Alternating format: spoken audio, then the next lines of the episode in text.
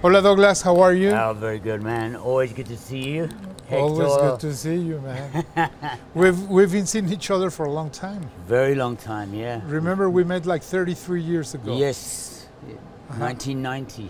1990. Yeah, it's insane. That that was like a, it was amazing because I mean you you had already released uh, the Belief album, yeah. yeah. which is like, I, I I can say it's my favorite.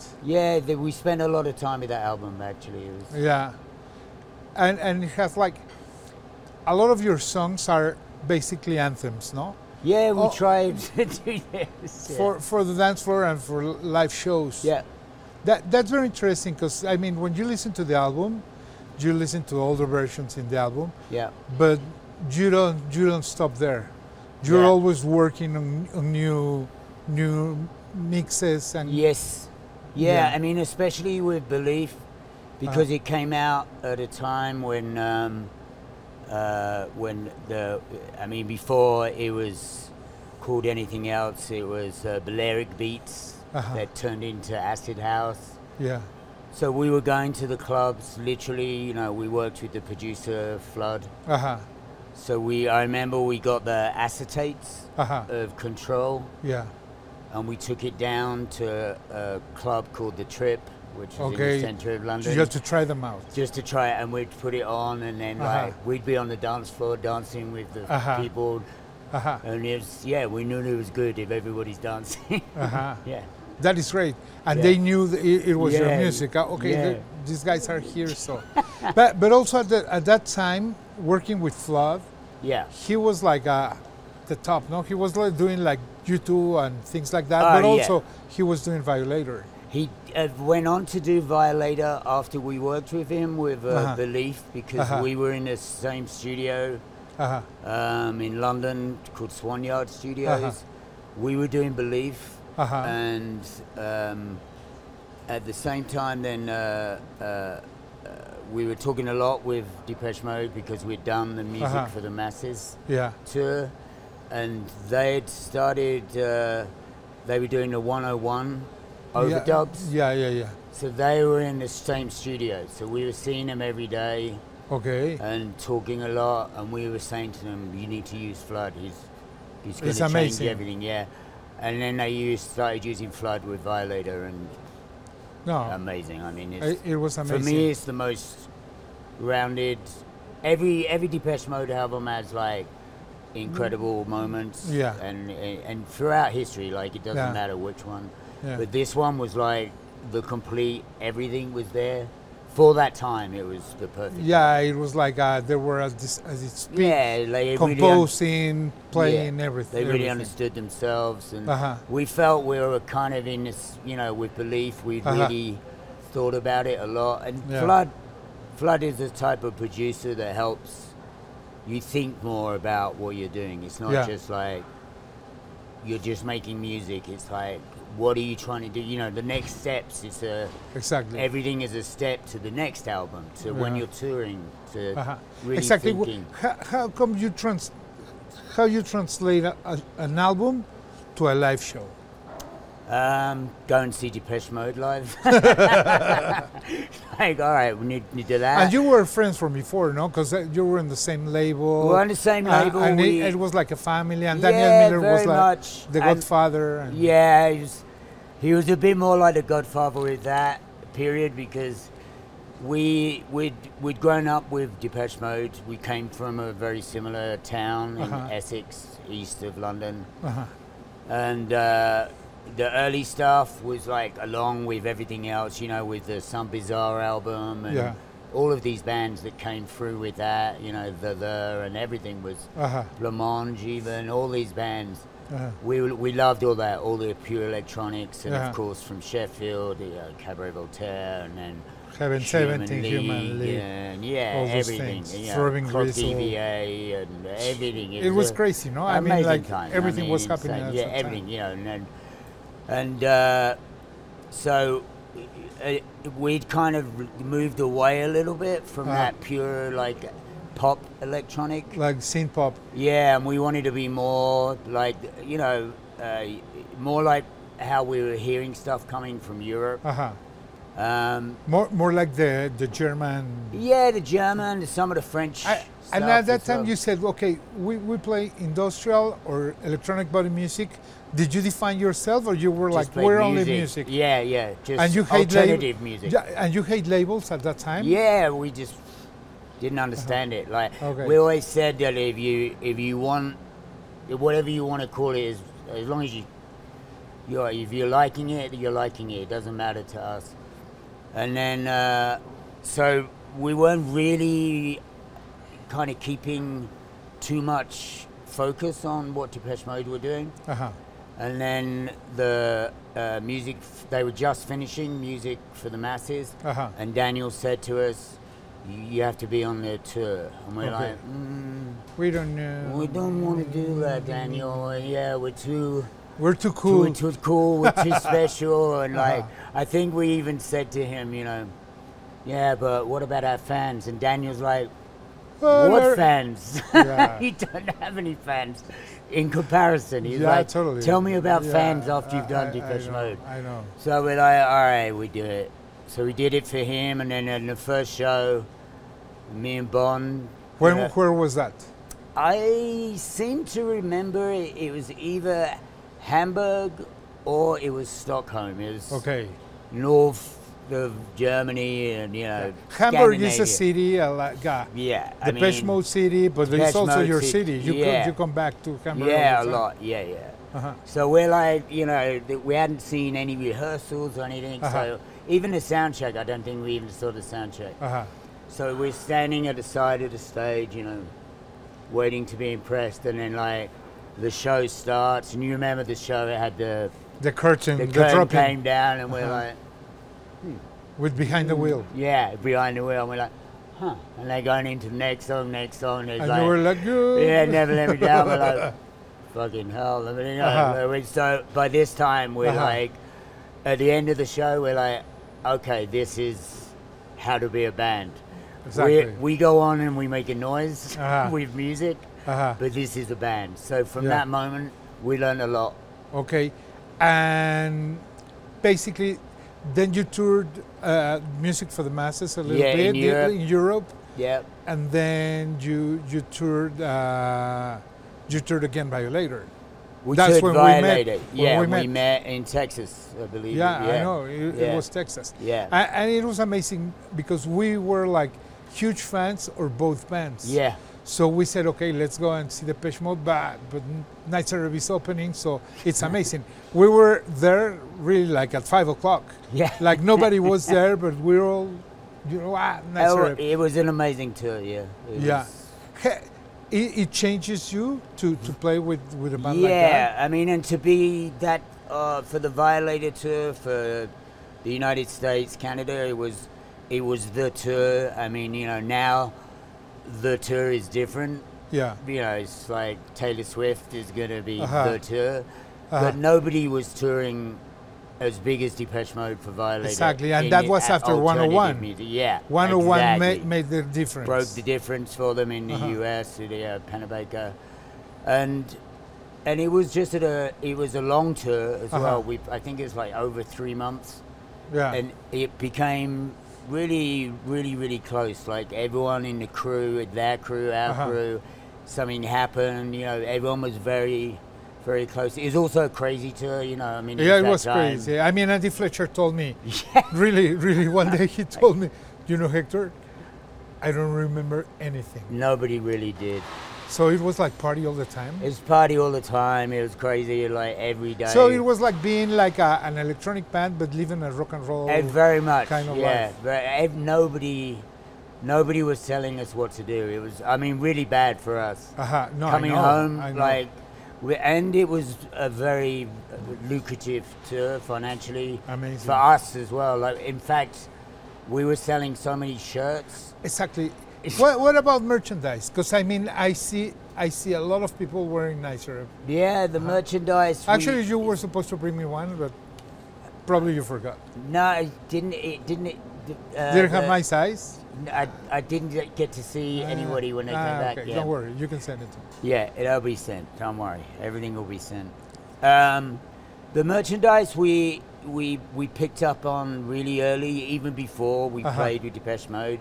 Yeah. We knew it was like to put the, because we were fans of T-shirts. Like we'd go to see. And, not, and, and of design. Yeah, Because I mean, your design. has always been like very yeah, and you stick very- to very the aesthetic is very Uh-huh. clear. minimal. Minimal and Uh-huh. just like everything is an accentuation or an extension of the cover, the album Uh-huh. cover, but it's not necessarily just the album cover. Uh-huh. You know, so when in our when we were first starting to see bands, the bands we were seeing were, you know, Bauhaus, Birthday Party, Uh-huh. um, you know, Killing Joke, uh, Siouxsie and the Banshees, and every time, I mean, even Adam and the Ants at that point, it was just the only the second album from Adam and the Ants, Uh-huh. and everything was like very focused on on the merchandise. So we we always knew to this was really important for us. We didn't really think of it as a money thing until things started working well. Yeah. And then when we toured with Depeche Mode, we realized it's like a crazy money thing. Yeah, it's crazy. They were making more money sometimes Yeah, uh, of merchandise than we we uh, I mean at the end of that, it's true to say we bought a house. Each of us bought a house Yeah. from T-shirts. Wow, Yeah, from Violator. amazing. Not in Yeah. Mexico, because we have a lot of Yeah, yeah, bootlegs. yeah. You actually make good ones. Good ones on the street. Really- Yeah, yeah. yeah. Sometimes okay, we- this is better than your. the- Yeah, yeah, yeah. the- Sometimes we uh, go out, we look like, actually, this one, I one of these, one of these. Uh, and tell me, you've been to Mexico several times. I Yeah. mean, some some of them we've worked together, Yeah. and for me, to promote a band that I that I love is the best. Yeah. And when you're my friend, is even better. But I, I, I-. I- I think Mexico loves Night. Yeah, and we do. It's it's reciprocated. You know, it's the it's the same for us. Um, I mean, I come to I come to Mexico for other reasons. You know, Yeah. my wife making Yeah. films I know. in Chiapas, and we have friends, artists. We have Yeah, you as a friend. You know, if I'm in Mexico City, even if I'm not working, I'm seeing you, of course. And it's Yeah, totally. And we talk all the all the time. all the time. Yeah, when and I'm we back eat in LA. all the time. Yeah, yeah. and Like if you're in Europe, when I'm in Europe, Mhm. we see each other. Yeah. Uh, so yeah, everything is everything is uh, like a, it's it's a real relationship with this country for us. I know. Last time you were here, it was for Command Fest. It was 2019, Yeah, right before COVID. just before. So probably we were like, okay, let's do something next year. But probably it's been like that and like that, like that. But finally, we're doing Arab again in we Mexico. are thankfully. Yeah, yeah, we're looking forward. We're like just defining exactly the date. But I mean, it's for sure that you're coming to play. Yes, And, yes. and, and we were talking the other day, and you were telling me that Bon is always working in the music. yep. And, and you can tell, because I mean, last time you were here, I mean, there were like the, the songs we love, but also versions that we were like, oh, I really like this version. Yep. And that's very important. Yeah, and we've worked. Um, you know, after after COVID, after the pandemic, it was really hard for everybody. I mean, every every band. You know, we went. We had shows in Europe that we delayed, like tours that we delayed three times, and these were sold out tours Uh-huh. with tickets, waiting people Yeah, waiting. everybody went through, through the and same then, so yeah, like you had shit, to do shitty it. situation. So yeah. people had the ticket, and then you have to say no. no, It's going to be another time and another time. Yeah, so when we went back on, on the road uh-huh. um, in Europe, it was a very uh, it was a difficult time because people didn't really trust whether it was going to happen, but also people were genuinely afraid. If they afraid of getting sick. together, they're going to get sick. Yeah, Uh-huh. and it's people, you know, they've they've not worked. Uh-huh. can't go in the office or whatever. Uh-huh. They have kids, all this kind of stuff. They they're looking after parents. Yeah, it was complicated for everybody. Very complicated. So we started off uh, Uh-huh. by really kind of concentrating on on making a, a difference to the sound in general, Yeah. and uh, kind of creating more of a a more of a flow, like a almost like a DJ set. yeah.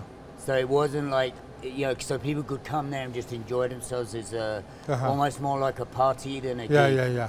So we still performed everything, but it was it was more like this, like, a- dance oriented, like a party. dance yeah. yeah.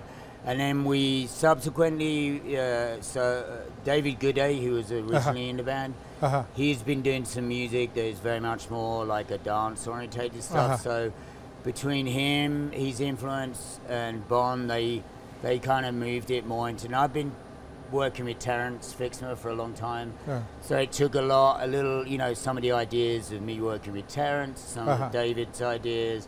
Um, Bon kind of reintroduced himself to dance music because I think he'd been very Yeah. far away from it. Yeah, actually, the versions sound very much like the mixes. Yeah, Yeah, exactly. uh-huh. It's very much the mixes. So, Uh-huh. so we uh, we we've been continuing to do that. We have a, a really good. Um, it's our live sound en- engineer, but he's also a producer and does his own music. Okay. And um, he is he's been working a lot to update the sounds and really kind of like clear things to make it sound the same track but m- more modern with the, the even the sounds but the clarity of the sounds everything Yeah. is Uh, more present And also, something that happens to you is that you bring like, you know, your your range, your age range of audience yeah is pretty pretty wide. it is it's Uh-huh. getting it, it like what what's happening is obviously the older audience is Uh-huh. still getting older Uh huh. as we are Uh huh. but there's many younger people coming Uh-huh. in now like kids really Uh-huh. kids they're like they're introduced to us through their parents playing Exactly. music. Even the parents come and bring their kids. Yeah, no? yeah, yeah, yeah, yeah, for sure. Yeah. That It's- is a, that's something that's going to happen in Mexico. We see old people, Yeah. young people, and the people, you know, yeah, the kids and everything. the kids, yeah.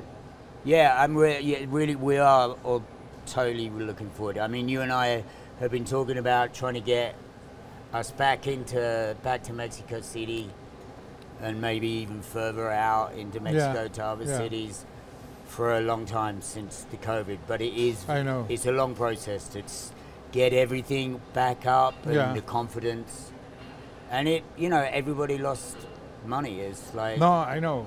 from we the days of making money from T-shirts, now Yeah. just making money from music is Exactly. difficult. We need to be very careful, and also we need to invite the, the public, the fans, Yes. to be a part of it.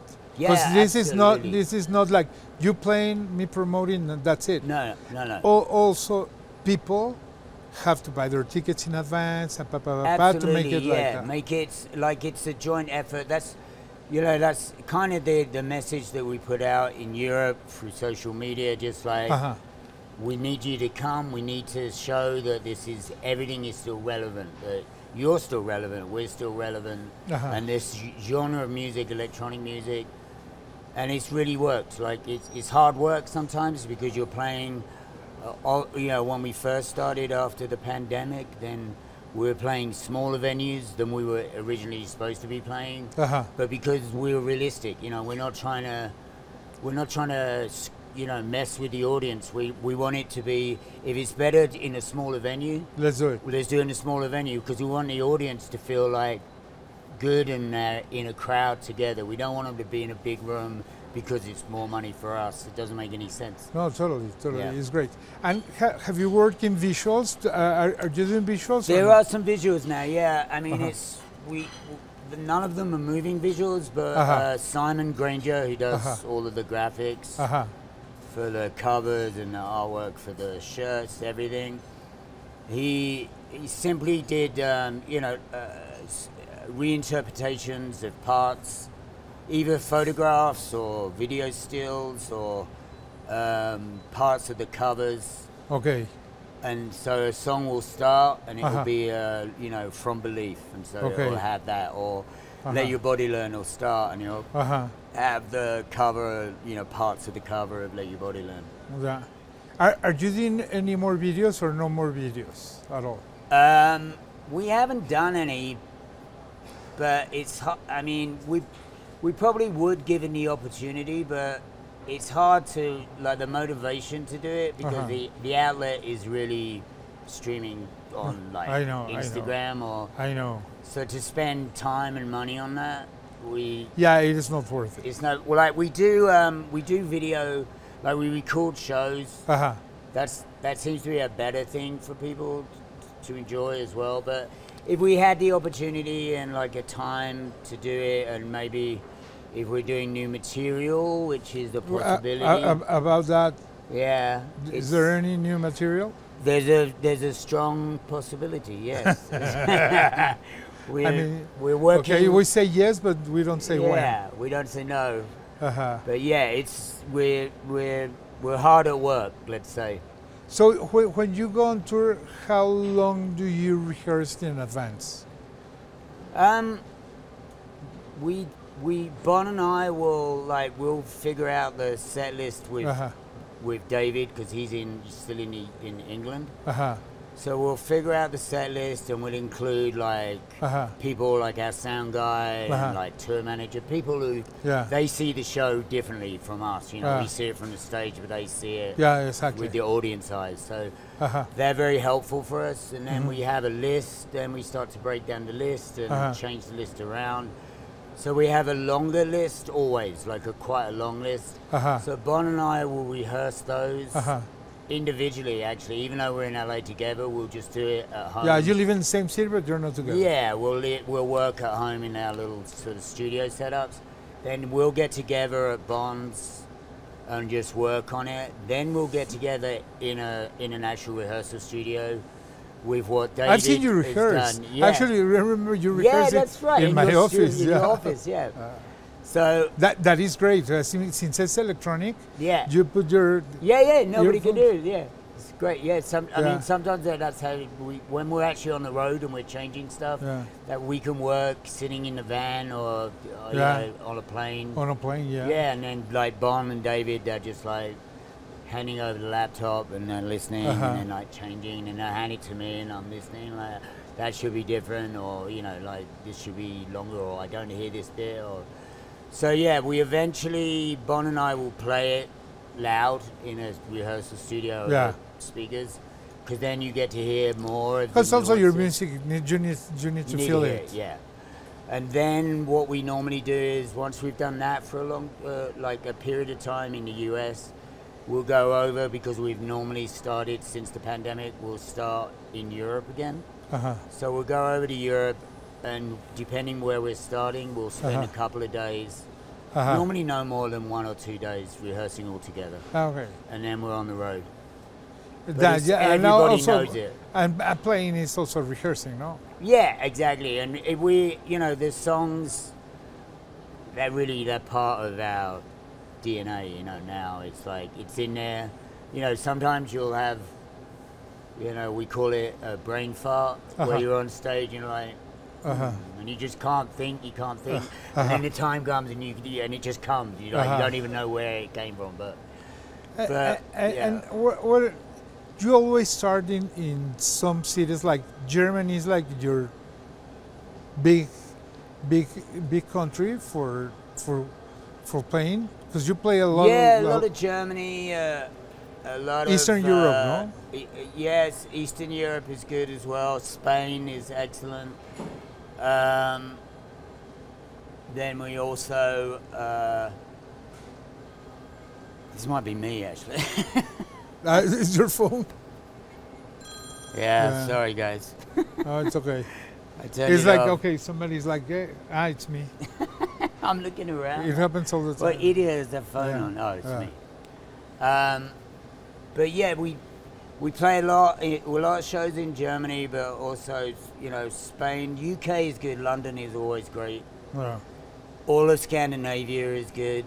I mean, it's a shame with all the the, the Putin stuff because we we'd always go to like Russia and I know. and Ukraine, and this now is like No, it's impossible to go there. impossible. Yeah, um, but you know, pretty much all over Europe is is good for us. You know, we go to Greece, Athens when we can, and it's always good there. Like much more kind of punk rock in Athens. It's good. It's a good vibe. And be- between LA and Mexico, which would you prefer? Very different vibe. In fact. A lot of the audience in LA Are Mexican, Mexican. Well, a lot of everybody's Mexican. Yeah, exactly. Yeah. I think, I mean, quite. I mean, I love LA because I live there and everything. But it's, it's uh, it can be. It's one of those cities where people go out and they're like Uh-huh. they want to see the show With- with an attitude. Yeah, and then they make an attitude.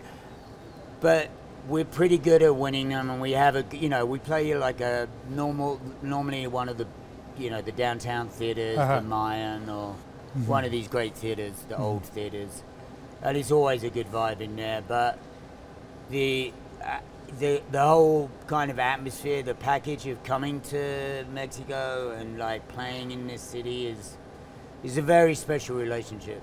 For Yeah, us. yeah. I, I know. I what, mean, what, what are you expecting? The same as before, or or something new I- here? I, think I think it's it'll be the same trajectory that we've had, like you said, like younger audience coming in, uh, the the really classic people that have always come to the shows.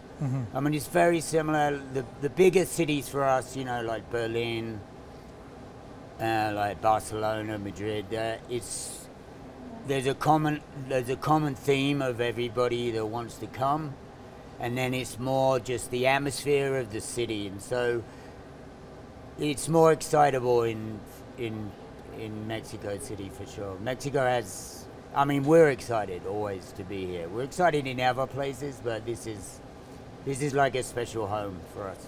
Yeah, thank you. We feel the same, no? Yeah. I mean, like, uh, it, it, it, it is crazy, but I mean, we see each other so often that, Yeah. that is very much like Yeah, yeah, like a regular, no? yeah. Actually, like last year, you told me that you were planning to move to Mexico to live. Yeah, that's still there's still a possibility. possibility. Yeah, it's just getting things in Yeah, sorted. You know.